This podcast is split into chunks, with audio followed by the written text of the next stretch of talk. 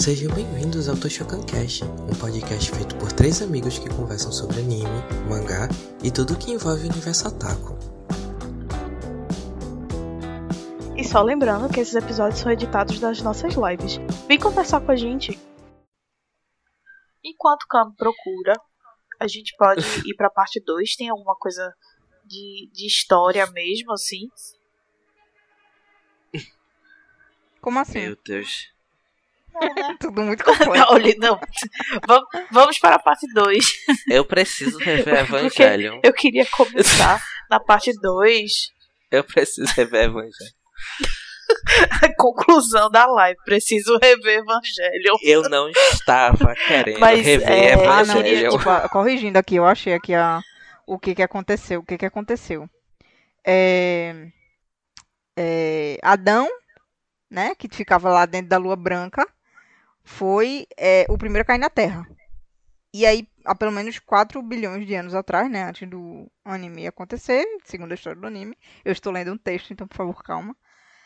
É, porém, antes de as formas de vida baseadas em Adão pudessem se estabelecer no planeta, Lilith, que estava contido dentro da lua, que estava dentro da Lua Negra, também caiu na Terra. No entanto, o choque foi muito violento, é, muito mais violento do que, o de, do que o de Adão, causando um evento agora chamado como primeiro impacto e aparentemente, aparentemente destruindo a lança que fica em Lilith no processo. Ele destrói, o primeiro impacto destrói a lança, entendeu? E lança ela de volta no, no espaço. Depois ela volta. É isto que acontece. Choque de monstro. Olha, choque eu só tenho monstro. uma coisa antes de chegar nesse segundo, nessa segunda parte. Eu só tenho uma coisa a dizer. Hideaki Anno, se você está ouvindo essa live ou podcast futuramente, crie vergonha na sua cara que você ainda tá novo. Você só tem 60 anos, tá vivo ainda e faça uma, um vídeo explicando todos os detalhes do Evangelho. Explicando este caçamba. Deixe de ser preguiçoso. tá certo? Você tá vivo, você tá novo, tá ainda com suas faculdades mentais funcionando, tá rico. Você está rico. Então, por favor, palhaçada, meu irmão. Oxi. Aí fica os otaku fedido feito corno, tentando aqui descobrir o que é que aconteceu. Ok. Vamos para a parte 2, então. É porque eu queria começar a parte 2 falando, né? Talvez. Acho que é a única coisa que fica muito explicada no anime todo. Que assim, eu tava conversando com um amigo sobre. sobre. Não sobre Evangelion, não, mas ele falou: Não, isso é a síndrome do porco espinho. Aí eu, ah, que nem Evangelion. Aí. É, que nem Shinji. É Aí ele falou: não, espinho, todo tá? mundo. Tá, ok. Complexo do porco espinho. Aí ele. Não, mas todo mundo em Evangelho tem o complexo do porco espinho. Aí eu fiquei, mas esse negócio só de Shinji. Aí a gente ficou Não, discutindo todo isso. mundo tem. Menos E Kaoru aí, com tipo- Shinji. Relações sinceras. Então aqui, vamos lá. Kami, por favor, explique para todos a questão, mesmo que já foi explicada no anime, mas explique aí a questão do porco espinho. Então, um dos. é, tem, existe. O que, que- a gente associa muito a Shinji, essa questão do, do complexo do porco espinho, porque tem um episódio chamado Complexo do Porco Espinho. Em que ele meio que explica um pouco mais de, de mais fácil o que é isso, porque tem um momento em que Misato é, e Akagi estão conversando sobre isso no episódio. E ele é um episódio muito voltado para Shinji. Sobre Shinji e as complexidades dele, mas de fato, todos os personagens de Evangelion têm essa, essa questão, principalmente porque eles vêm da mesma mentalidade depressiva do Hideaki Anno, né, de uma da mesma pessoa. O complexo do porco espinho, de uma forma bem didaticamente falando, é você pensar num porco espinho, num num ouriço do mar, né, o complexo do ouriço, na verdade, né, aquela coisa do ouriço, e pensar que ele é uma coisa fechada, ele é uma bola fechada com uma armadura e ele tem muitos espinhos. E se alguém tenta se aproximar do do porco-espinho ou do ouriço, ele acaba se machucando. A pessoa se machuca, a pessoa e o, o porco-espinho nunca vai querer se abrir pra ninguém. Ele vai sempre, por mais que ele tente se aproximar de alguém, ele vai sempre machucar alguém. E esse é que é- é- essa é que é a grande questão do, do psicológico de Shinji, né? Shinji ele é uma ele é um protagonista que ele não a grande questão dele é que ele não sabe quem ele é. Né? Shinji, ele, ele não sabe lidar com as pessoas, ele não sabe quem ele é, ele não sabe quem, qual é a individualidade dele, porque é, é como a gente estava falando. Ele não teve uma mãe presente, a mãe dele morreu quando ele era muito novo, o pai não foi presente, ele foi criado por professores, PTOs, que nem são, a gente sabe nem o nome dessas criaturas. Então, assim, ele não tem uma definição de quem ele é. Nunca teve, nem nunca vai ter. E ele, o anime inteiro tá em busca de quem ele é sempre. E a pessoa que mais se machuca quando tenta se abrir de alguma forma é o próprio Shinji. Então, assim, ele se machuca porque ele machuca os outros. E por isso ele não quer se abrir de forma nenhuma. Porque ele não quer machucar os outros. E, novamente, a única pessoa pessoa, entre aspas, que ele tem uma relação um pouco mais profunda e um pouco mais firme é Kaoru, que, bem, né, acaba, sabemos o que acontece com Kaoru, né? Complexo é porque Kaoru não é gente, logo ele não é porco espinho. Nem porco espinho é gente. Mas considerando que todos os humanos são porco espinho. Sim. Não, é porque, porque né, ele vai é, é aquela uma, questão. Ele tem essa, essa. Não é tipo. Não é intencional, mas dentro da obra ele tem essa, essa função, né? Então ele, ele vai. Ele chega muito perto, ele chega perto demais e se machuca. É essa a grande questão de Shinji, né? E aí termina que, que é, por exemplo, sempre, sempre, sempre, minha gente, sempre que Shinji tenta de alguma forma se aproximar de alguém, falar mais abertamente com alguém, ou até para ele mesmo. Ele, às vezes, tipo, tem até um episódio que ele dá, tem uma discussão com Asuka, para variar. E ele meio que toma a frente, assim. Ele tá, eles estão, tipo, no meio de uma, de uma lutinha lá com um anjo. E aí ele toma a frente e ele se lasca, sabe? Ele sempre se lasca para tentar defender alguém. Ele sempre se lasca para tentar chegar perto de alguém. É esse o grande complexo dele, né? Tem um livro muito bom de Leandro Carnal que fala sobre o dilema do ouriço né? O dilema do, do é o dilema do, do Urison, ou é do Porco Espinho, nem me lembro mais. É um livro de Leandro Carnal muito bom, que fala sobre isso, explica bastante. Muito bom mesmo. Leiam.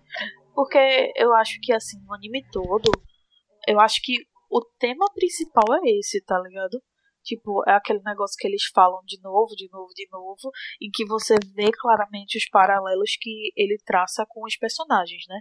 Que, tipo, você vê que todo mundo que se abriu se fudeu ou então todo mundo que, que o personagem abriu pro outro, né? O outro personagem fudeu a pessoa. Enfim, porque é isso que acontece. Quando você se abre, você vai ser fudido por uma ou várias pessoas.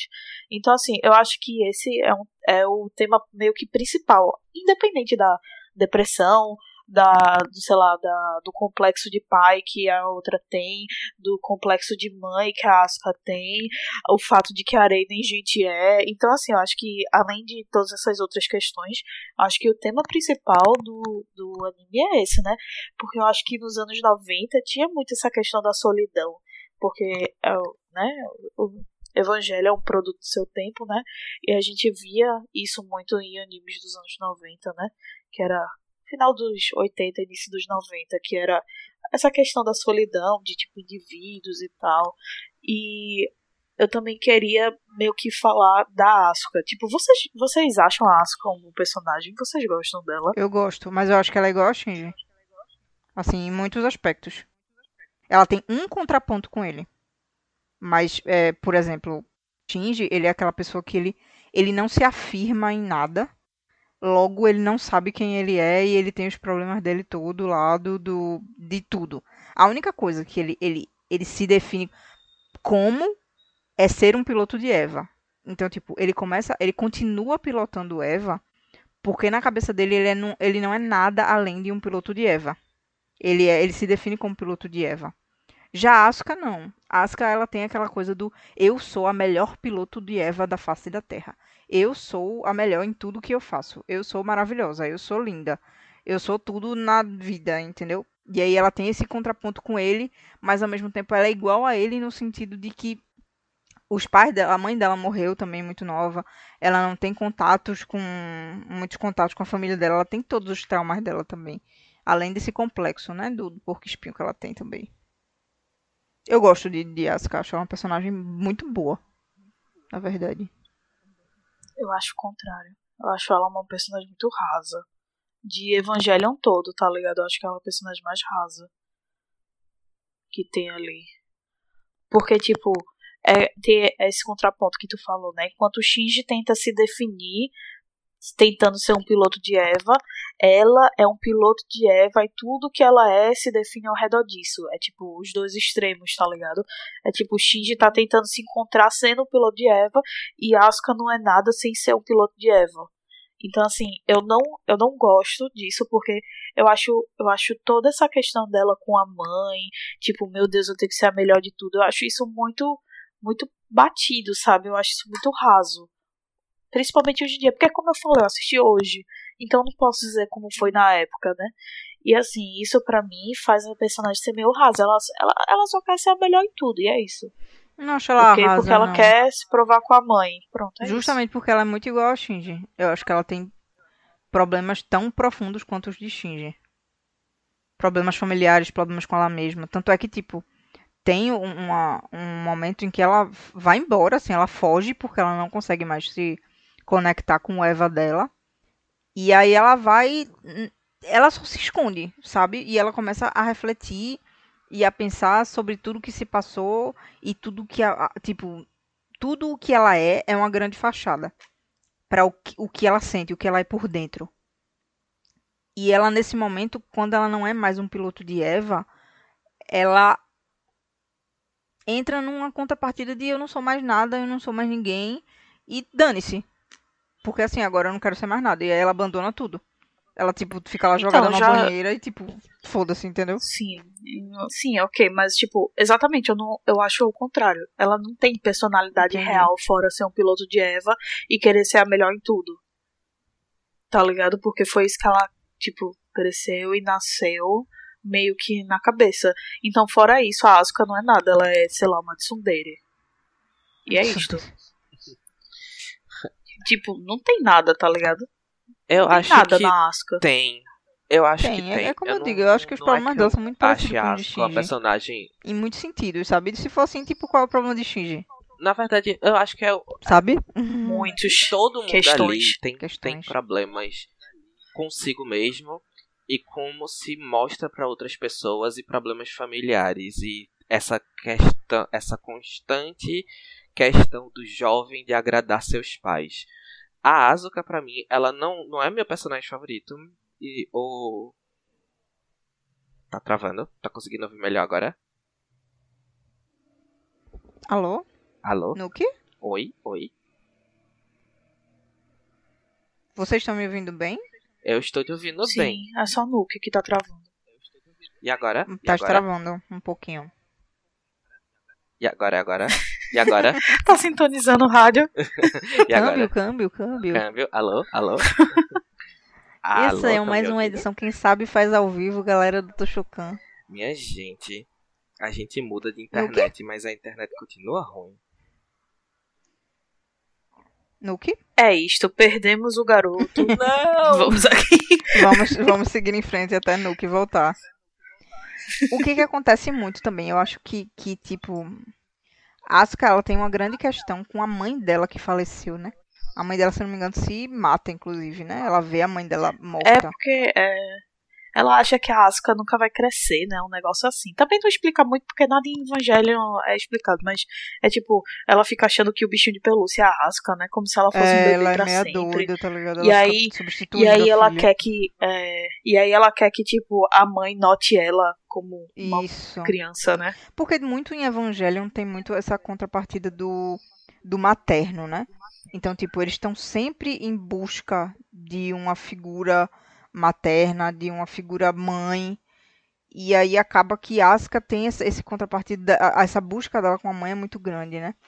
Ela encontra, e ela, eu- ao contrário de Shinji, que encontra, é, uma, que tem uma figura materna meio não presente, mas assim, durante o anime ela é ressaltada em vários momentos. Asuka não tem isso.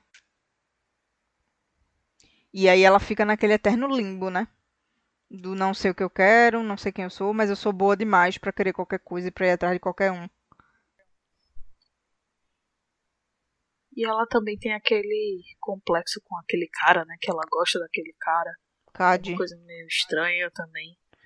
É, ela, ela é muito de querer se afirmar enquanto mulher. É muito, novamente, a, a figura feminina, a questão do, do, do, do homem cafajeste, que ela quer se tornar uma mulher e quer, ir quer ser igual a Misato. Mas ao mesmo tempo ela não pode ser igual a Misato, porque se ela for igual a Misato, não pode porque ela é uma criança e ninguém deixa, e Cade não quer ela. Nuke? Ai, muitas questões. Vocês estão me ouvindo? É Nuke tentando voltar? Não, mas eu, Sim. Estamos. eu nunca, eu nunca saí. Essa que é a grande verdade. Vocês estão me ouvindo direitinho? Ué. Sim. Sim, pode falar. Agora eu não tenho mais o que falar. Perdi o fio da minha meada. Fiquei triste. Tu ia falar da Asuka. Sim, Tu acha da Asuka? sim, o que, é que eu acho da Asuka? Eu nem acho que ela é meu personagem favorito. Mas eu também não acho que ela é um personagem ruim ou raso. Eu acho que ela é igual ao Shinji. Só que ela é. Só que ela reage de forma diferente do Shinji. Sabe? Porque o que a gente tem de primeiro impacto da Asuka é que ela é energética e decidida e proativa. Só que vai ficando cada vez mais claro com o passar do, do- dos episódios de que na verdade tudo isso é uma farsa. E a minha interpretação, né, o meu juízo da Asuka é que ela sente uma certa inveja do Shinji, porque o Shinji se permite ser depressivo, o Shinji se permite, tipo, se sentir um bosta. E ela não, não pode, porque ela sente que no momento em que ela se permitir deitar na cama e falar eu não tenho motivo pra levantar, ela vai, tipo, perder tudo que ela, entre aspas, conquistou. Então ela finge ser essa figura decidida e energética, mas é tudo um fingimento, é tudo uma farsa, é tudo um- uma máscara que ela criou. E aí ela encontrou uma coisa em que ela é muito boa, que é ser uma piloto de Eva. E aí ela vai pegar isso, que é a única coisa positiva, a única coisa que é aplaudida nela, e ela vai transformar o redor dela em volta disso. Mas eu não acho que é ela é vazia sem ser um piloto de Eva. Se, se tirar o Eva dela, ela não é mais nada. É só que ela não se deixa mostrar pra a gente, né, pras pessoas, quem ela é de verdade. E aí toda vez que ela critica o Shinji, que o Shinji é um frouxo, que o Shinji é um covarde, eu não enxergo muito como como ela puta com o Shinji, porque o Shinji não, não entra no robô. Eu enxergo muito como um- uma certa inveja. Inveja de querer se permitir Eu concordo. de querer se permitir ser assim, sabe? De, de deitar na cama e não sentir vontade de levantar. Porque eu acho que cada um ali tem a- mesma problemática, mas cada um demonstra de uma forma diferente. Até porque cada um tem uma vivência diferente. Nenhum dos personagens de Evangelho tipo, parte eu sei, do mesmo mas ponto. assim. Tu falou que. Tu falou que se tirar o, o Evangelion dela, ela ainda tem alguma coisa. Mas. Exatamente, quando teve essa crise de tipo, meu Deus, ela não consegue mais pilotar, ela estava numa banheira, num negócio deserto lá, e só apareceu depois pra ficar em coma.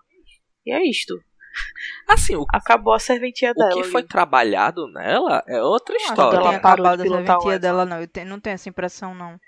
Eu tenho a sensação de que ela é um personagem que, assim, no final não foi tão desenvolvido quanto o Shinji por motivo de orçamento, mas que, de porque, tipo, ela não foi realmente o ponto principal pra eles resolverem, mas ela deixou, ela fez sua história, sabe? Eu acho que ela teve seu papel, sim. E aí, tipo, uma coisa que me incomoda nela é, de novo, tipo, mudando do da série de Evangelion para o filme The End of Evangelion. Porque, assim, a Asuka, ela tinha esse padrãozinho e depois, assim, pra mim o arco do personagem dela morreu ali. Como a gente sabe, né? Mas aí quando eles fizeram o reboot do, fil do filme, né? Eu até entendo a direção que foi o Shinji, tá ligado? Porque aí eles mudaram essa questão de tipo, sou uma bosta, sou depressivo, não mereço viver, pra tipo, tenho raiva de todo mundo, sou agora um tarado sexual. E aí, tipo, eu não entendi muito a mudança dela, sabe?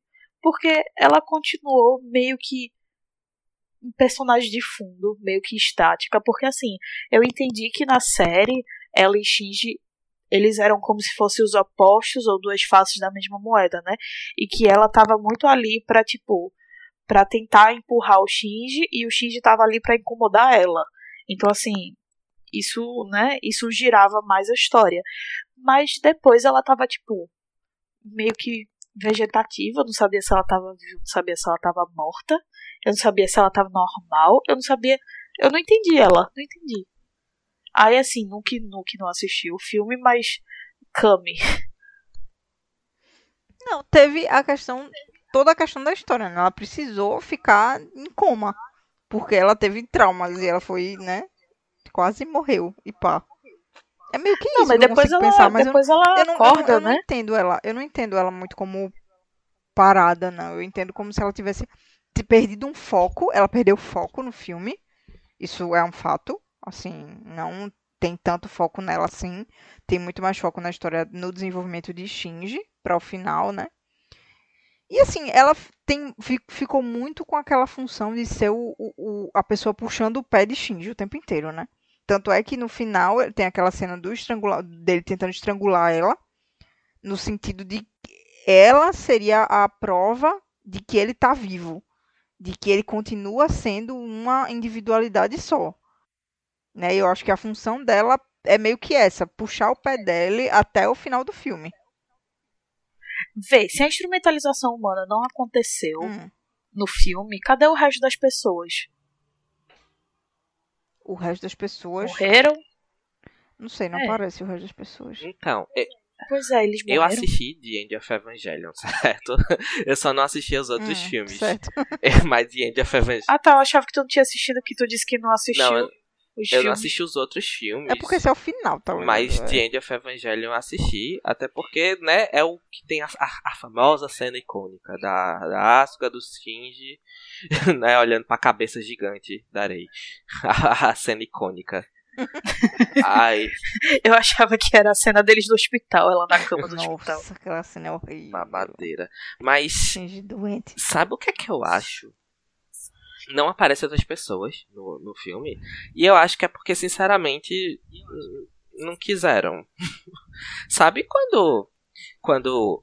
ah, como- deixa eu ver um exemplo. Que, sabe o filme Us? O filme Us? Nós? Sim. Que sim. em nenhum momento. Não assisti não, mas sei qual é. que em nenhum momento explica como foi que eles conseguiram aqueles macacões vermelhos, as tesouras e as luvas. Somente apareceu. Mostra, Não, mostra eles fala, pegando, mas não. não eles é, conseguiram. eles conseguiram, mas não explica de onde, como, por quê, com quem, quem foi o fornecedor, sabe? Não ah, mostra. tá, tudo bem. Não, não explica isso. Por quê? Porque não quiseram. Porque pra eles, pro diretor, aquilo ali era um- uma coisa meio irrisória pra explicar. Eu acho que The End of Evangelion, e é no próprio, na própria série de Evangelion, tem esses, esses detalhes de tipo assim, não vou explicar isso aqui porque eu acho que não quero. Ou porque não tenho verba pra isso. Porque não, não posso estender. E o filme teve um ritmo diferente do anime, né? É. Isso é verdade. Não, Não- é a mesma coisa, não. Ele foi um, um- de fato um filme de tipo, ok, vamos terminar esse negócio E é, e deixar o povo parar, o povo parar de me ameaçar. É, e é como eu falei na primeira parte.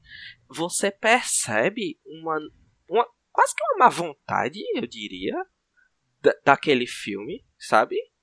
É quase como se fosse. É, é quase um sentimento de má vontade da existência daquele filme.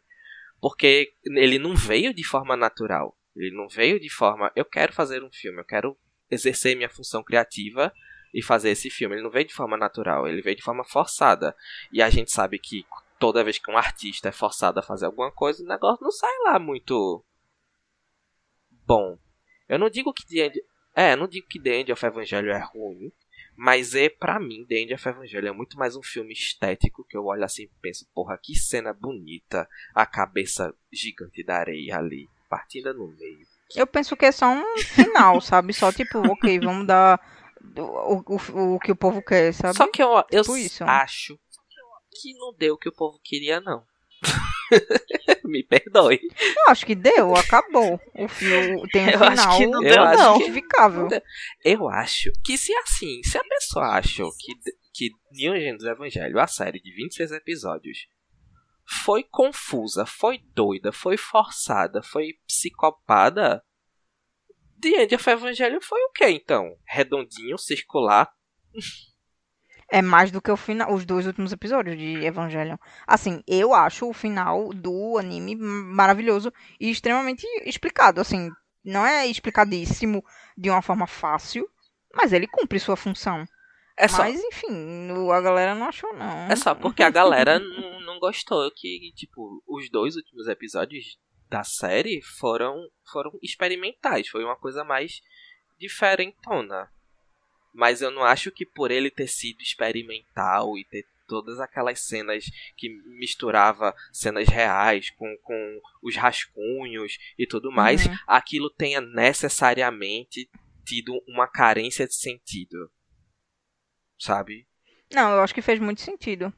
Porque eu- o que eu acho foi que eles fizeram o que dava de uma forma genial com o baixo orçamento que eles tinham, né? Eu também não vou exagerar. carro, e- tá não vou exagerar e dizer que fez muito sentido. Acho que muito sentido já é um pouquinho demais. Faz, se você parar pra entender, faz. Ele termina, ele finaliza. Mas ele tem um sentido. Ele tem um sentido. Porque quando eu Exato. assisti Evangelho pela segunda vez e pela terceira vez, meus dois pensamentos eram os mesmos.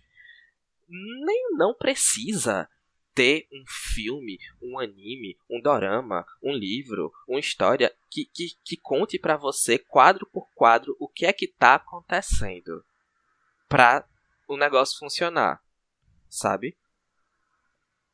Pra mim é isso. Concordo. É, gente, o, aquelas cenas que aparecia o, o cinema, tá ligado? Tipo, o povo no cinema assistindo. Foi do filme, não foi? Eu acho que foi dos dois últimos episódios, não? Do anime? Não sei. Eu tenho a impressão de que foi do, do filme.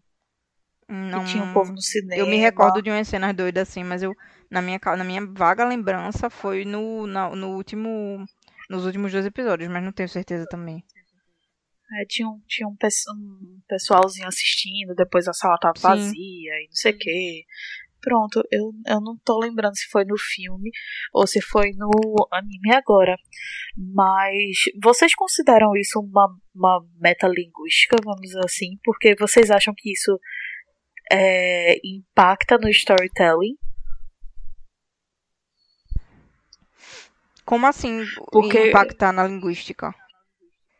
É por metalinguística, porque assim, quando você mostra as pessoas, parece que você tá mostrando quem tá assistindo de volta pra você, sabe? Parece que ele tá falando muito mais diretamente com a pessoa que tá assistindo do que querendo contar uma história. Sim. E assim, isso faria muito mais sentido no filme, porque tipo, olha aqui, seus filhos da puta, vocês não queriam isso, agora toma na cara, entendeu? Do que no, no na série original. E aí eu tava pensando nisso agora, porque Eu acho que foi na série Realmente- original, esse, entendi. nos dois últimos Porque episódios. isso Porque é, eu acho que faz sentido diante de, da narrativa que foi escolhida e desenvolvida durante os dois últimos episódios, né? Que ele fazia várias contrapartidas com cenas reais de pessoas, tipo, uma multidão caminhando e falando sobre. Enquanto a narração de Shinji falava sobre a individualidade, ele mostrava várias, tipo, multidões e multidões andando. Sabe? De pessoas reais por aí- andando por aí. Tinha umas cenas. Sim, Japão. só que é diferente você mostrar uma multidão de você mostrar pessoas assistindo uma Uhum. tela, entendeu? Não, eu sei disso. Eu acho que é, é, eu acho que vai de quem recebe, sabe? Eu lembro de tipo de isso me impactar bastante, de ser eu, eu não vou dizer que é a quebra da quarta parede, porque não é. Mas é quase como se Não, chegasse. não, não. Não, não é, mas é quase como se chegasse perto disso, sabe? De. Do, do criador tá falando quase que diretamente com você, mesmo não estar falando diretamente com você. Porém, quando eu, eu gostaria de dizer que vocês podem falar o que vocês quiserem de Evangelion, mas Evangelion foi o único anime que meu namorado assistiu todinho. E ele não gosta de anime. Então, assim, alguma coisa de especial há em Evangelho. Mas eu lembro. Existe uma diferenciação aí, hein? Mas eu lembro que esses dois últimos episódios, ele falou comigo. Ele falou, o cara forçou a barra, não foi? Nesses dois últimos episódios, querendo fazer um negócio todo, todo experimental. Ou seja, eu senti um rolê. Desconstruidão. É, desconstruidão, eu senti um rolê. Ele sentiu outro. Eu acho que vai muito de quem recebe, da cabeça de quem recebe, né? Como, É, como tudo na vida. eu acho que tava muito naquela loucura do- do- dos dois últimos episódios. Numa loucura pff, no sentido mais experimental da palavra. Eu tenho de pra mim. animação e audiovisual. Eu tenho pra mim que esses dois últimos episódios de Evangelho, 25 e 26, eles são muito mais pro Hideakiano do que pra gente, sabe?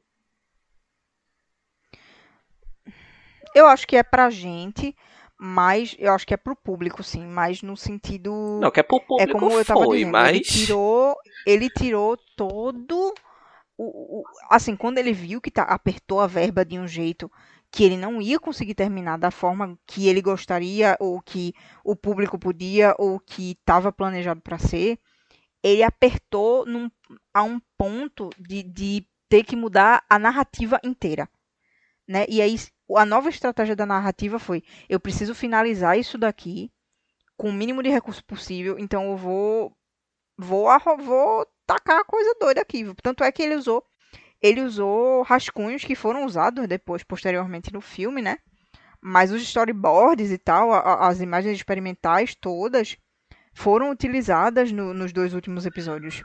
Você vê aqueles rabiscos andando, você vê Sim. aquela coisa, aquela movimentação dura, aquela coisa esquisita nos dois últimos Mas eu- episódios. Então eu foi, eu foi acho que isso. foi muito pra ele. Eu sinceramente acho que foi muito pra ele, assim. Tipo assim, que foi pro Eu acho que o público anime também. inteiro foi muito pra ele, na verdade. né? É, que, que, que Assim. foi pro público foi porque ele tinha que ganhar dinheiro, né, minha gente? É, as pessoas precisam É, ele precisava, ele queria contar uma história, né? Então, se você Mas- quer contar uma história, você quer que alguém escute. Mas é, é muito. Eu comparo Evangelho. Eu comparo Evangelho com tudo, né? Mas eu comparo muito Evangelho a, tipo, a, a uma pintura. O pintor, quando ele pinta um quadro, ele não tá pintando o quadro esperando que você, pessoa de casa, olhe e goste. Ele tá pintando algo que ele sente. A pintura é pra ele e depois ela é exposta. E o que você vai sentir naquela exposição cabe apenas a você. Pra mim, Evangelho é muito isso. O anime é uma história dele, assim, ele contando uma história que ele quer contar. E se o público vai gostar ou não, aí eram outros 500. Tanto é que, enfim, coitado, né? Recebeu ameaça de morte e tudo. Mas eu, Coitado. eu enxergo muito isso e é também um dos motivos pelo qual a série pra mim é, é, é a minha favorita e não acho que precise de um, de um filme. Justamente por isso, porque eu consigo assistir, eu consigo sentir que ele tá criando um- uma arte pra ele. Uma arte que vai ser né, depois exposta para as pessoas, mas que ele tá criando arte pra ele. E, e, e a série de 26 episódios, ela é muito mais, me parece, muito mais honesta. Sabe? Me Sim. mesmo com todas as dificuldades. Menos É, comercial. tipo isso. Teve, É, teve as braba, que foi, tipo, precisou mudar isso e isso aqui por conta de verba, porque, enfim, a, a- não tá vivendo no, no paraíso. Mas ela é muito mais honesta, porque mesmo em cima das adversidades, ela ainda acontece, ela ainda é contada da forma que naquele momento ela queria ser contada. Sabe? A gente não tá falando de, tipo, um fanservicezinho aqui e acolá que é colocado pra gerar um engajamentinho. Tá entendendo? Ela me parece uma série Não, muito tudo mais. é muito bem planejado, É. né? Dentro do dentro da série, todas as referências são muito bem colocadas, as metáforas são muito bem encaixadas nos momentos que ela deve ser encaixada, para qual personagem ela deve ser encaixada. Tudo é muito bem planejado. Inclusive as Eu a não concordo isso não. Por quê? Porque é como eu falei, tipo, no meio do anime, ele perde muitos episódios sem desenvolver nada. Só, tipo, aparece anjo, mata anjo, próximo episódio. E, tipo, nada é exposto, nada é desenvolvido. Uhum. E é só isso, tá ligado? É, Porque o jeito de contar um anime naquela época era muito episódico, muito mais do que é hoje, né? Hoje a gente tem uma progressão de história mais uniforme. Mas, tipo, eu acho que tem, sei lá, tem uns sete episódios que é só, tipo, episódio meio inútil, sabe? Eu acho que é muito Só, da tipo, narrativa. Ele aparece muda uns, muito, mata né? Evangelion tem algumas fases. Tanto é que, tipo, ele começa um anime bem experimental no primeiro episódio, de tipo, ah, entra no robô Shinji. Anime de mecha, tipo, ele começa um anime de mecha, depois ele passa a ser um anime episódico com até umas comédiazinhas, tipo, umas, umas coisas meio profundas, assim, umas falas meio bar. É, o pinguim fez uma bobagem, dancinha. É, não, tipo, vamos aprender uma dança pra lutar com esse de anjo. Tem muito isso. E no meio tem muito aquela coisa do. da- de vez em quando soltar uma, uma frase, um pensamento, uma coisa meio pan. Sabe aquela coisa do, do, do campo AT, que é a barreira que são criadas, blá blá blá. Mas. E chega no, no, no, sei lá, nos, a partir do episódio 16.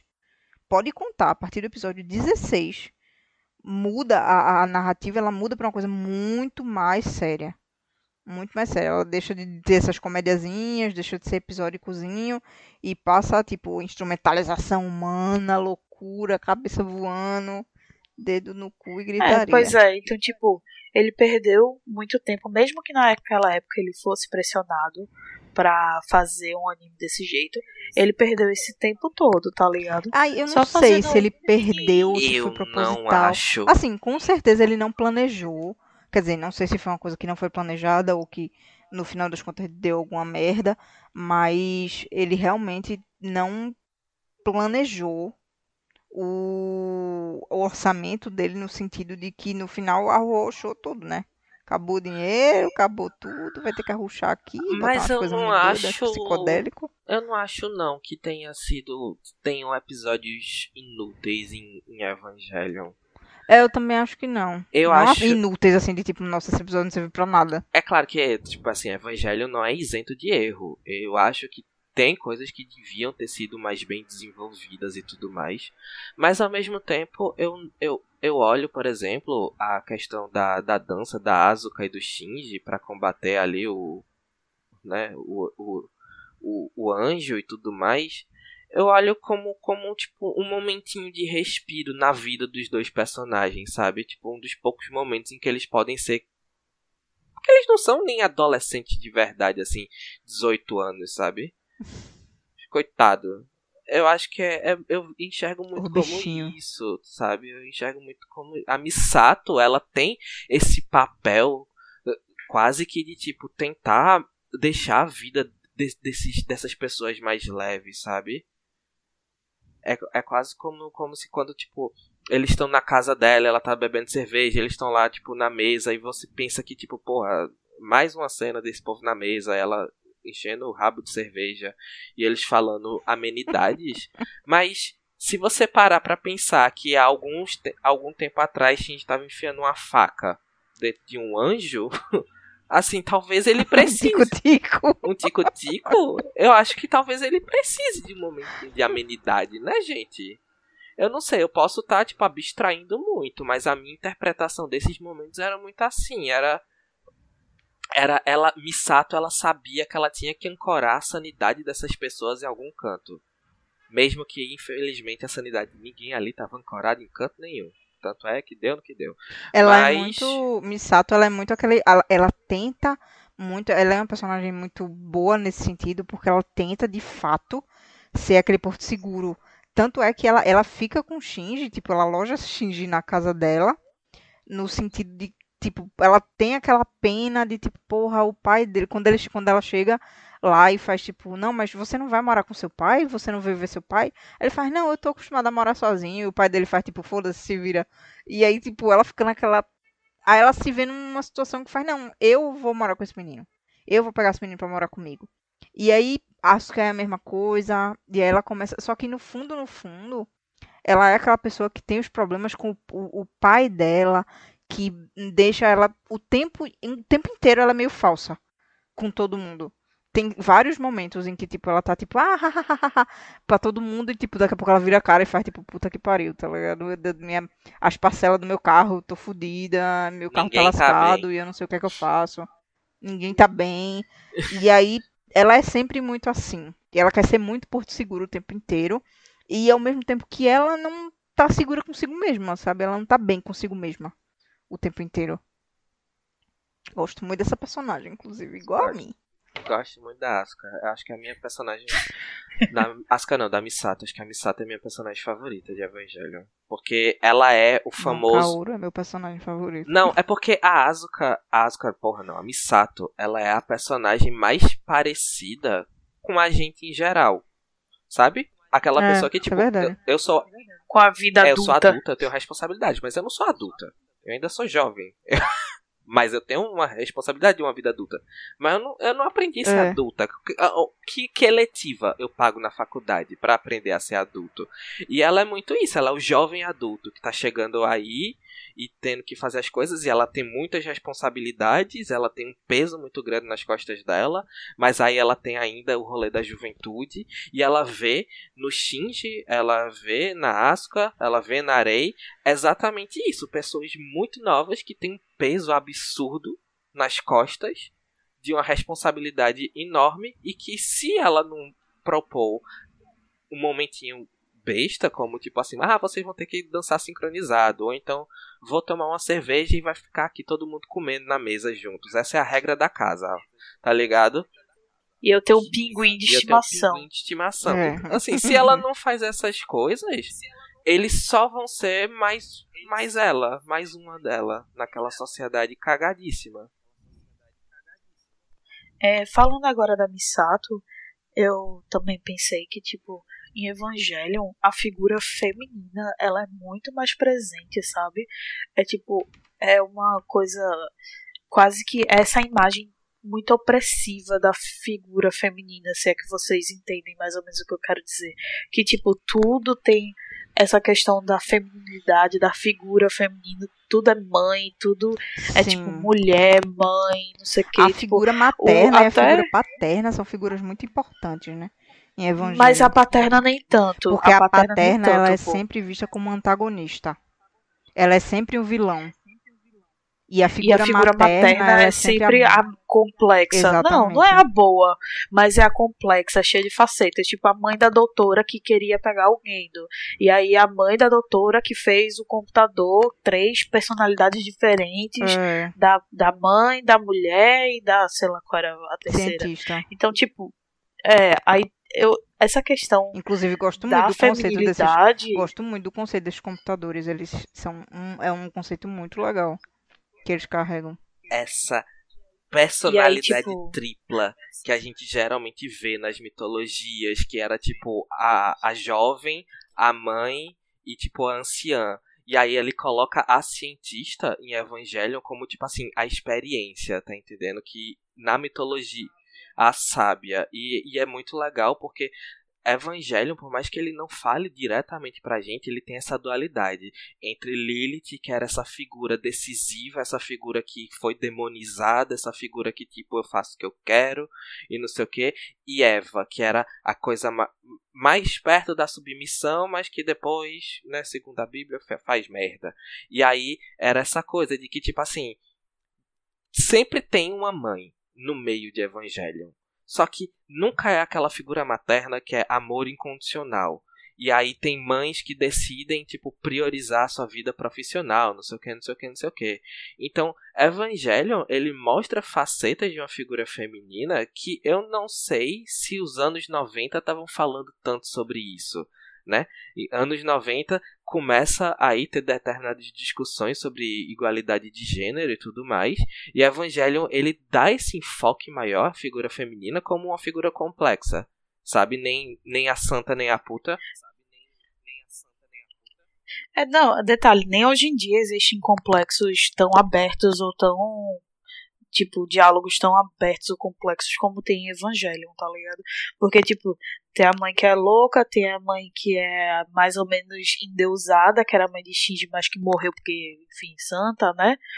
E aí, tipo, tem a Arei, que era pra ser a mãe, que a Arei não tem personalidade, mas que aí o Gendo fica essa coisa meio pedofílica com a menina. E aí a menina já teve três, três versões da menina, e aí Shinji tem o complexo da mãe. E Você aí começa tem a pela Misato. situação de que o Eva é a figura da mãe, né? O Eva é a figura da mãe e os anjos são a figura paterna. Tem muito isso também. De tipo, eu- a- as os, os, os pilotos dos Evas, que são as crianças, eles querem. Eles têm que estar dentro do, do robô e tem aquela questão do, do cabo umbilical, que é o que dá energia, e sem o cabo umbilical eles não duram, eles, cinco, depois de 5 minutos eles não fazem mais nada. Então, assim, tem, é, é como se fosse a personificação da mãe, né? É quase do, como do se fosse. acalento materno. você vai pro útero, só que aí.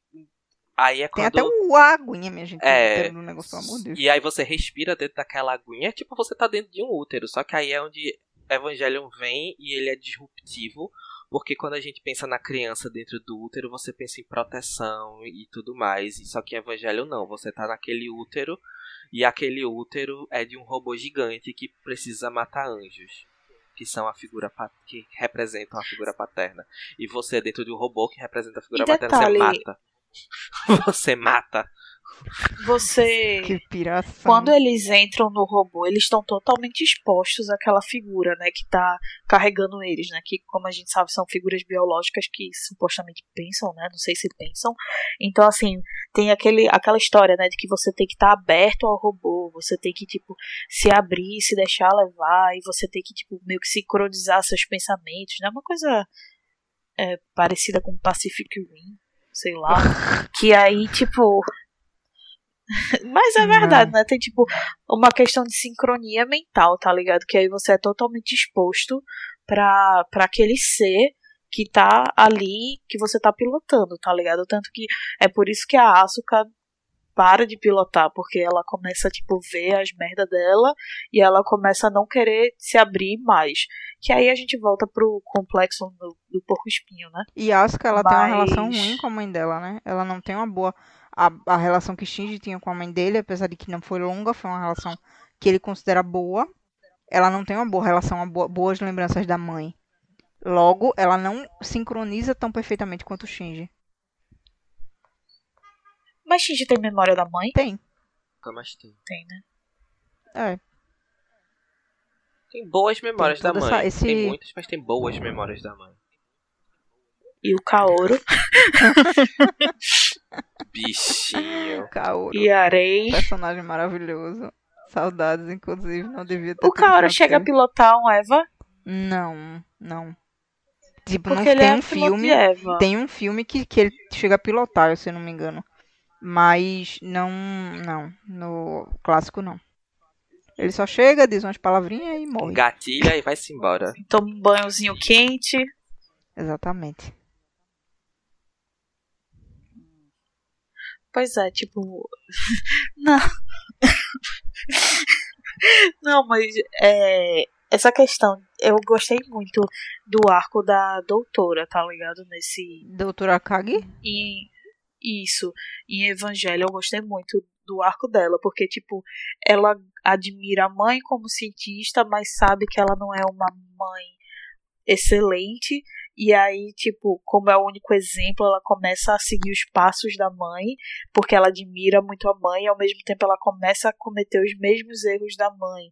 E aí, assim, eu acho o arco dela muito bom, porque é falho do início ao fim, e, tipo, no final ela continua sendo falha, tá ligado?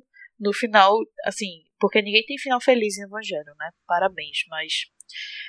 É, eu acho que o final dela. É, parabéns, Gigi. Ele tá morto. Mas, Ele morre no mas ele se final. encontrou. Ele se encontrou na morte. Ai. Mas eu acho que ela é um personagem muito interessante, tá ligado? Ela tá sempre lá pra Misato, praticamente, quando a Misato precisa. E ela, tipo, ela quase nunca se abre com ninguém, tá ligado? Eu não ela gosto dela. é sempre. Eu gosto dela. Eu acho ela invejosa. acho uma personagem boa. Ela tem Sim, mas- inveja de, de Misato e ela pensa, ela tem no começo ela não tem raiva da mãe, ela não fala muito da mãe, mas também quando ela começa a falar, ela tem um momento que ela tem uma raivinha, você vê que ela não não se deu tanto com a mãe, porque a mãe tinha era muito mais cientista do que mãe dela e muito mais mulher inclusive do que mãe dela, e mas aí ela começa a entender o computador e depois, e aí ela come- começa a entender a mãe dela, né? depois que tipo ela começa a entender os computadores e a lógica que a mãe usou para construir o sistema dos computadores, que é o Casper, Baltazar e Belchior, ela que inclusive é estranho porque tem nomes masculinos, né? não sei porque que ele tem nomes masculinos, mas acaba que ela entende um pouco a mãe mais aí, mas eu não Assim, eu gosto da personagem enquanto, enquanto construção. Eu, Mas assim, de simpatia, eu não gosto eu dela, acho não. que ela é uma das personagens assim mais fodas de Evangelho, porque pra mim ela começa a entender, Ela é foda. ela né? começa a entender a mãe quando ela começa a perceber que ela tá praticamente seguindo o caminho da mãe dela. Porque pra ela entender a construção daqueles dos três computadores, ela não simplesmente falou, porra, minha mãe é foda. Ela precisou se igualar à fodicidade da mãe dela pra entender como aqueles três computadores funcionam. Então ela vai se assemelhando a um nível muito poderoso de cientista como a mãe dela e ela percebe que tipo, ela é tão falha quanto a mãe dela. E aí é aquela coisa, né? Tipo assim, seremos nós aí no futuro Eu acho massa que a gente só descobre no final que a outra amiguinha dela, a outra menina que trabalha lá também é lésbica, que gosta dela. Do nada, assim. um, um, Do um nada. taile. Do nada. Apenas um taile. Um Taylor Zaga. Só no penúltimo episódio você Mas descobre. aí também já não importa mais, né? Porque Por sinal, todo mundo morre, né? Tipo, Hã? o povo se atira. t- Todo mundo morre em evangelho porque sai, sai todo mundo atirando todo mundo, todo mundo explode ali dentro. Olha, amiga, se não morreu, Todo mundo tam... spoiler lá dentro. se não morreu também não faz diferença. Não tá muito bem na cabeça, não. Sim, né? Se- Se não morrer, não tá muito bem. Porque não era o ponto, não era o ponto explicar pra gente o que, é que acontecia com o seu Manuelzinho da padaria. Era só saber o que, é que acontece com o Shinji. Manuel da padaria que se lasque. Ninguém quer saber, tá ligado? Exatamente. Ninguém quer saber do Manuel da padaria. A gente quer saber de Shinji e as complicações dele. Rapaz, eu- eu- às vezes eu quero saber dos outros também. É, eu não quero também. saber só de Shinji, não. Eu não. Não, Vamos saber do Kaoru. não. Cadê o Kaoru? Exatamente. Kaoru merece mais tempo de tela. Não, minha gente. se- Merecia, né? Agora já era. Se o anime é pra me contar o que é que Shinji quer, pra que é que eu vou ficar me frustrando em querer saber dos outros? É um caminho. sem- Frustração é um caminho sem volta. Se contente com o que o anime tem pra lhe mostrar, que você vai ser muito mais feliz. Você. Olha, e você sabe que o anime não é feito pra mostrar o que Shinji quer, porque no final das contas ele não quer nada, nunca quis nada. E Ele quem, quer se encontrar. e quem ele quer quem alguma é. coisa, minha gente? Quem quer alguma coisa, a gente não quer nada. Shinji é todo mundo. Shinji é essa nova geração, dos anos 90 aos anos 2000, que. Ai, eu quero entrar numa faculdade porque eu preciso entrar na faculdade pra ser alguém. Quando você entra na faculdade, você quer morrer, porque você não quer mais estar ali dentro. Aí você fica, porque eu preciso de um emprego, eu vou me encontrar com um emprego. Aí quando você começa a trabalhar, você fica, puta que Onde pariu. parar. Eu não aguento mais essa vida de acordar cedo todo dia, ter que estar lidando com planilha, que inferno, não sei. Shinji é isso. Ele quer se encontrar. Mas será que quando a gente se encontra, a gente gosta de onde a gente tá? Shinji é todo mundo. E é por isso que Shinji é um personagem tão difícil de gostar, porque às vezes ele É vai mostrar. todo mundo se identifica. E quando não se identifica, tem raiva, porque você não quer ouvir certas verdades na sua cara, você quer? Você quer ouvir Verdade. que. Você não, eu não quero. De vez em quando eu não gosto. E vamos de terapia, mas enfim, isso não é o ponto. O ponto é que, tipo, Shinji, ele é isso, ele quer se encontrar, mas ele não quer se encontrar, porque quem, quem sabe de alguma coisa? E a gente bota uma carga emocional muito grande no personagem Shinji, como se Shinji tivesse 45 anos. E não tivesse uma família totalmente disfuncional. Sabe? E, gente, Shinji é um adolescente com a família cagada. Deixa o coitado ser esquisito, assim. É bom, de vez em quando. Eu fui esquisito na minha Tá adolescência. uma coisa que, que eu, eu, eu comparo muito às vezes com Ganda. Porque eu acho que os dois personagens, eles, em algum momento, eles são muito parecidos, sabe? Tipo, o personagem principal de Gundam se chama Amura. E o Amura, a, a única diferença que ele tem pra, pra Shinji é que no começo ele queria, de fato, pilotar o robô, entendeu? Ele queria entrar no robô. E ele foi lá e entrou no robô. Porque ele era muito inteligente, muito poderoso, conseguiu pilotar o robô sozinho. Só que no decorrer da, da história de Gundam, ele se arrepende. Porque assim, ele tem a faixa de idade de Shinji e ele percebe o peso da responsabilidade que ele carrega naquele robô. E o peso daquilo começa a bater numa criança e ele começa a ficar muito mal por causa daquilo e no final das contas ele vai desistindo e fica doido e foge várias vezes, enterra o robô no deserto, desenterra o robô no deserto. É doideira, mas eu comparo bastante. E é muito, é muito interessante esse, esse, esse peso que se coloca principalmente em Shinji, porque é, é, o, é o ponto principal de Shinji, não é o ponto principal de Amuro, apesar dele ter essa característica. Mas é o ponto principal de Shinji e é uma, uma coisa, tipo, que é levada ao extremo, né? É tipo, realmente não não conheço isso daqui. Shinji é uma, uma pessoa que tá um corpo estranho e ele se sente um corpo estranho em todos os momentos do anime. Eu acho que a gente devia ser um pouquinho mais de boa com Shinji. Eu juro a vocês que eu não Eu entendo o hate que Shinji leva. Eu acho que É no porque dia que Shinji é um você personagem chato. não, no dia que você perdoar Mas ele é Shinji, chato porque ele é igual a você todo falar, mundo. Shinji, Shinji, eu te perdoo.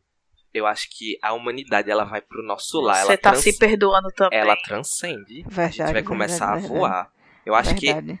Pronto, vamos aí. Co- Como é que muda o mundo? Perdoando o Shinji. Pare de achar Shinji chato, certo? Verdade. Seja Começa por aí. respeitoso. Começa por aí, a sociedade muda. Eu acho que é isso. É sério, todo mundo taca hate no Shinji. No pai do Shinji, todo mundo odeia, mas ninguém taca um décimo de hate no pai do Shinji do que taca no próprio Shinji, coitado. Que é fruto de um pai cagado. Olha aí. Verdade, por que as pessoas não odeiam o pai de Shinji? As pessoas têm que odiar só o pai de Shinji. Não, mesmo, as não pessoas Shinji. odeiam o pai de Shinji, só que elas odeiam em silêncio. Mas pra falar mal do Shinji, meu filho, a internet tá aí, ó, abertíssima. Rapaz, eu vou confessar outra coisa, que eu juro a vocês que enquanto eu tava assistindo Evangelho, eu não entendia direito o Shinji. Mas ninguém entende de primeira, amiga. Ninguém vai, ninguém entende. Todo mundo. No começo, no primeiro, na, nos- na primeira vez que você assiste Evangelho, você acha Shinji um pé no saco. Essa é a verdade. Não, eu não Tanto é no que, tipo, saco, não, Entra no robô menos é tipo, puta que pariu, meu filho. Não, eu também não achei isso. Tipo, eu esperava que isso fosse muito mais insistente do que foi. Porque todo mundo fica, entra no robô, Shinji, entra no robô, papapá, entra no robô. E eu achava que isso ia ser, tipo, aquele negócio, tipo, ele só vai entrar no robô no último episódio, tá ligado? Eu achava que ia ser um negócio assim, mas não. É tipo, ele entra no robô várias vezes, inclusive. Então, assim, eu realmente, durante eu tava assistindo o Evangelho, muitas vezes eu não entendi o Shinji. Mas Eu não é entendi o que tava porque acontecendo ali na minha frente. como é porque é o seguinte, quando a gente assiste um anime em que o personagem, ele pra si mesmo, pro, o personagem para o próprio personagem é bem estruturado, então o personagem ele se conhece, ele sabe suas motivações, o que ele quer, o caminho que ele quer chegar, né? Tipo o famoso personagem principal de shonen. Eu sou isso e eu quero chegar aqui. É muito fácil de você entender, porque o personagem se entende e ele se mostra entendível pra você. Como o Shinji é um personagem que ele mesmo não se entende, ele não sabe quem ele é, aonde ele está, pra onde ele vai, o que ele tem que fazer pra conquistar seus objetivos, porque Shinji não tem um objetivo, como é que a gente em casa vai entender ele também, né? E aí é que tá, velho, as delícias de Evangelion é que você fica assistindo e você fica, caramba, sou eu. Olha eu ali. Ali dentro do robô. achando que eu sei o que eu Tudo tô eu, fazendo tudo da minha vida. Olha, olha, eu fingindo que eu tô feliz Mas quando não eu não tô, não. tô. Olha eu, a Asuka, fingindo que eu tô Rapaz, alegre. eu- Ai, gente. Eu não tive essa identificação, não, sinceramente. Ah, eu tive Eu só muito. não entendi mesmo, não. Amiga, não é porque tu já assistiu o Evangelho já com ranço do Evangelho, não. E aí tu, tu, se, tu se distanciou. Olha, eu só tive, eu só tive ranço. Eu só tive ranço, acho que de um terço pra frente.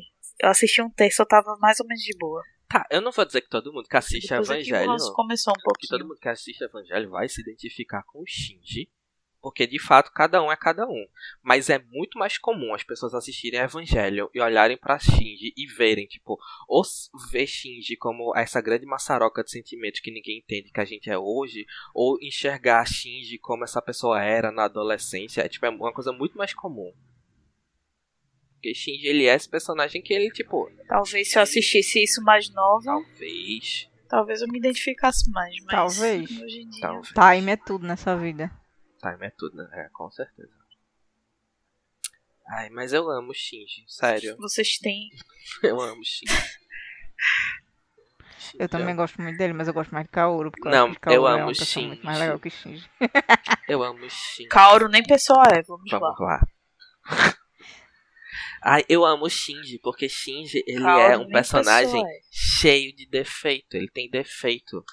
Eu amo isso. Personagem que ele é, tipo, o mais próximo que tem do 2D chegar a ser um ser humano é Shinji. Porque ele é todo cagado.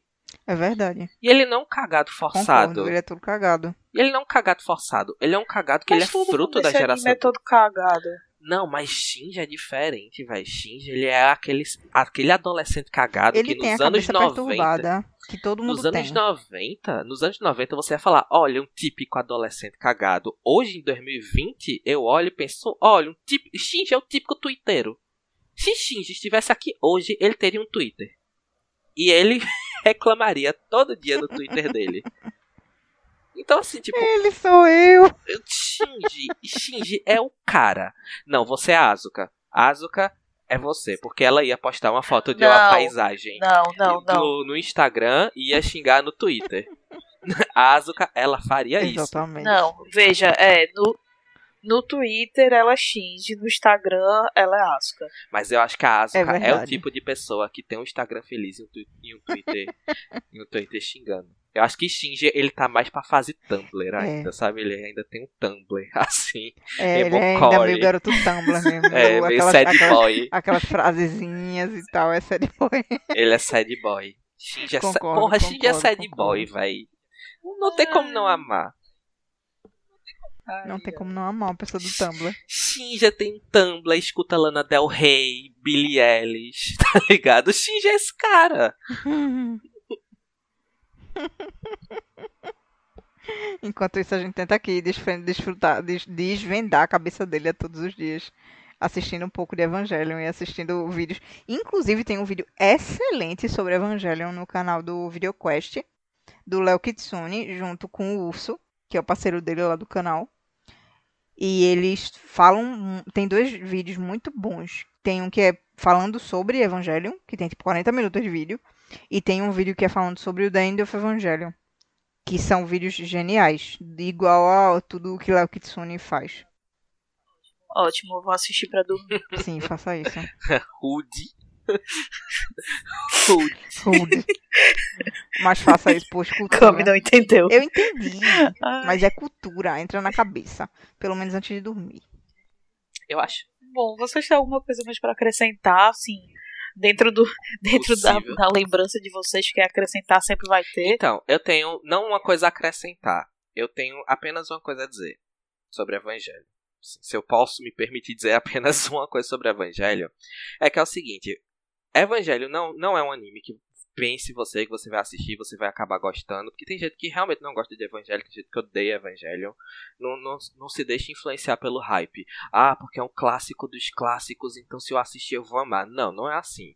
Mas uma coisa é certeza: ninguém nunca assiste Evangelion e termina completamente vazio. Tipo, esse anime foi É irrelevante, verdade. é esquecível. Não, você pode terminar pistolado, puto, querendo quebrar seu computador, mas alguma coisa você sente. Evangelho, ele tem a maior característica do Evangelion e a maior qualidade, na minha opinião, é que Evangelho ele consegue provocar sentimento nas pessoas. Seja positivo, seja negativo, você vai gostar, você vai odiar, não importa, mas que ele vai provocar alguma coisa em você, ele vai.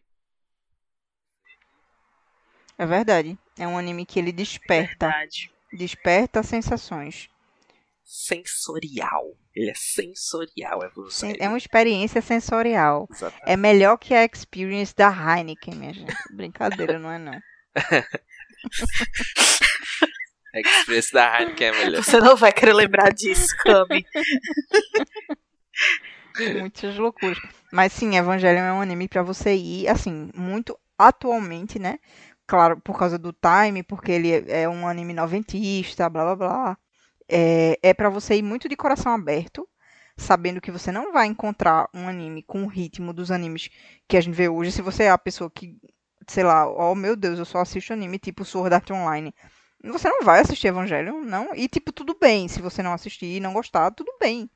Acontece, mas assim, se for pra ir assis- ah, pra assistir, vá de coração aberto e com a cabeça sem padrões, porque não é um padrão que você vai encontrar, é uma- um anime muito diferente do que a gente tem hoje em dia.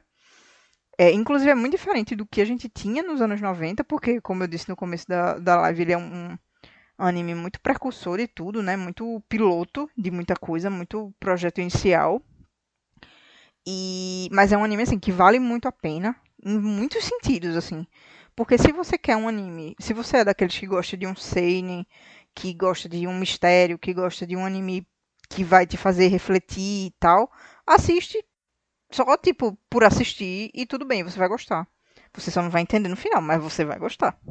Eu não garanto que vai gostar É, eu também, não mas garanto assim, não, mas assim, é, vai de cabeça aberta. É Kami que tá dizendo que você vai vai gostar. gostar. Toshokan não está aqui dizendo que você vai gostar. Só Kami, viu? Só o Kami. Tô chocando assina embaixo.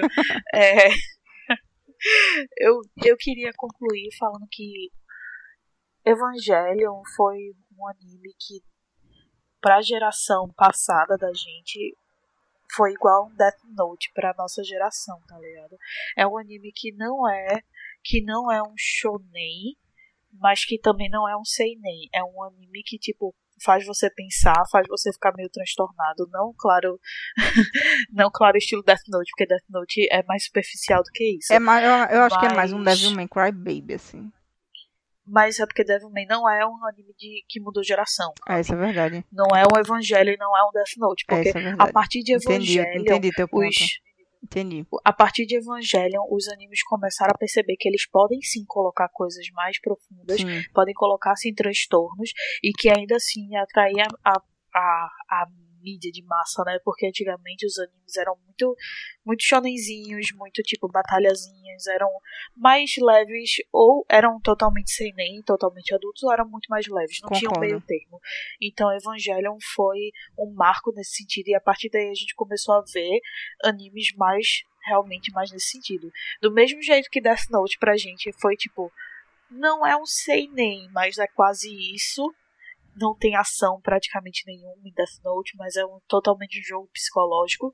Então, Death Note é pra gente o que Evangelion foi naquela época. É um anime divisor de águas, é um anime inovador. Então, por mais que a- gente possa não gostar hoje em dia, a gente não pode deixar de reconhecer a importância de Evangelion na época. E mesmo que hoje, como eu falei, a franquia seja totalmente desvirtuada do que um dia já foi, é, a gente ainda tem que reconhecer o mérito que Evangelion teve no passado. Então, assim, eu pessoalmente, Evangelion não é um anime que eu gostei de assistir. Eu não gostei de assistir Evangelion, gente, eu não gostei. Mas eu também não vou dizer que, tipo, eu saí saí do mesmo jeito de Evangelion, porque realmente meu despertador é um trauma. e e assim, é, provavelmente você vai sentir alguma coisa, a não ser que você esteja procurando somente um animezinho de mecha shonenzinho de lutinha. Que eu acho que Se nem você assim estiver você procurando encontrar. isso, é porque eu já vi gente que não gostou por causa disso, porque tava esperando um animezinho de Entendi. mecha, de batalhazinha, que e tipo, Não é quando isso, viu não. aquela É, putaria toda rolando, ficou tipo, não entendi nada, odiei. Entendeu? entendi, concordo. Então, assim, você tem que ir sabendo que não é um animezinho de mecha de lutinha. E que você tem que também reconhecer o mérito que o anime teve pra sua época. Concordo. É Falou isto. tudo, Concordo, amiga. falou tudo. Disse tudo. Disse tudo, gata. Ok, gente. Então vamos encerrando por aqui nosso mega episódio. E pá, Mega episódio de Quase Evangelho. Foi o três primeiro horas. de muitos. Quase três Quase horas. três horas de live. Vamos Aqui fazer um, vamos fazer o próximo mega episódio. E a, a gente podia fazer, sabe o quê? Uma enquete sobre o próximo mega episódio. O que, é que vocês acham? Se for Madoka, vai ser quatro horas, minha filha. Quatro horas e A vará gente dá quatro opções. A gente dá quatro opo- opções e as pessoas vão escolher. Desde que One Piece não seja uma opção. É, tá tudo que a gente tenha visto, né? Contanto que a gente tenha visto ou lido, é uma opção. É, mas é até uma oportunidade de, sei lá, a gente ver uma coisa que a gente não tenha visto, entendeu? Ah, aí Vamos pensar, vamos Eu não vou pensar. ver One Piece. Eu sei que você não vai ver One Piece, até porque não dá nem tempo. Eu não vou ver One Piece, minha filha. Eu sinto muito. eu acho que o One Piece, ninguém Ai, viu o One então é Piece, antes, isto. não vai ver nunca mais. Essa é a verdade. Quem não Assistam One começou Piece. a ver Não agora, já não começa colegas. mais. Por favor, não sejam influenciados pelos meus colegas. Assistam One Piece. One Piece é uma obra maravilhosa. Obrigada, Oda. É isso. Boa noite. Boa noite. Esse foi o Toshokan Cast. Obrigada pela sua presença aqui com a gente hoje. Quer participar das nossas conversas ao vivo? Segue lá nas redes sociais e fica sabendo sobre os próximos episódios lá do Twitch. O Toshokan Cast também está no Instagram e no Facebook. Até mais!